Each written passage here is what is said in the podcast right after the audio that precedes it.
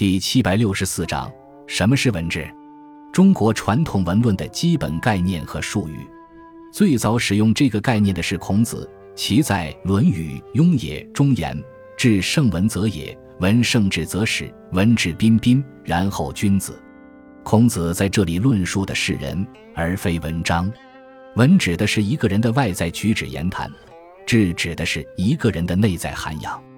孔子认为，一个人应该外在举止和内在涵养相统一，才能称得上是君子。魏晋之际。文治的概念被文人们运用到文论中，一种说法以其形容语言风格的华美或质朴，并在此基础上形成了上文、上至观点间的对立；另一种说法则以文、治分别指代文章的形式和内容。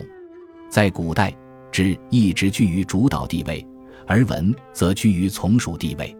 文心雕龙颜，文复治，治代文。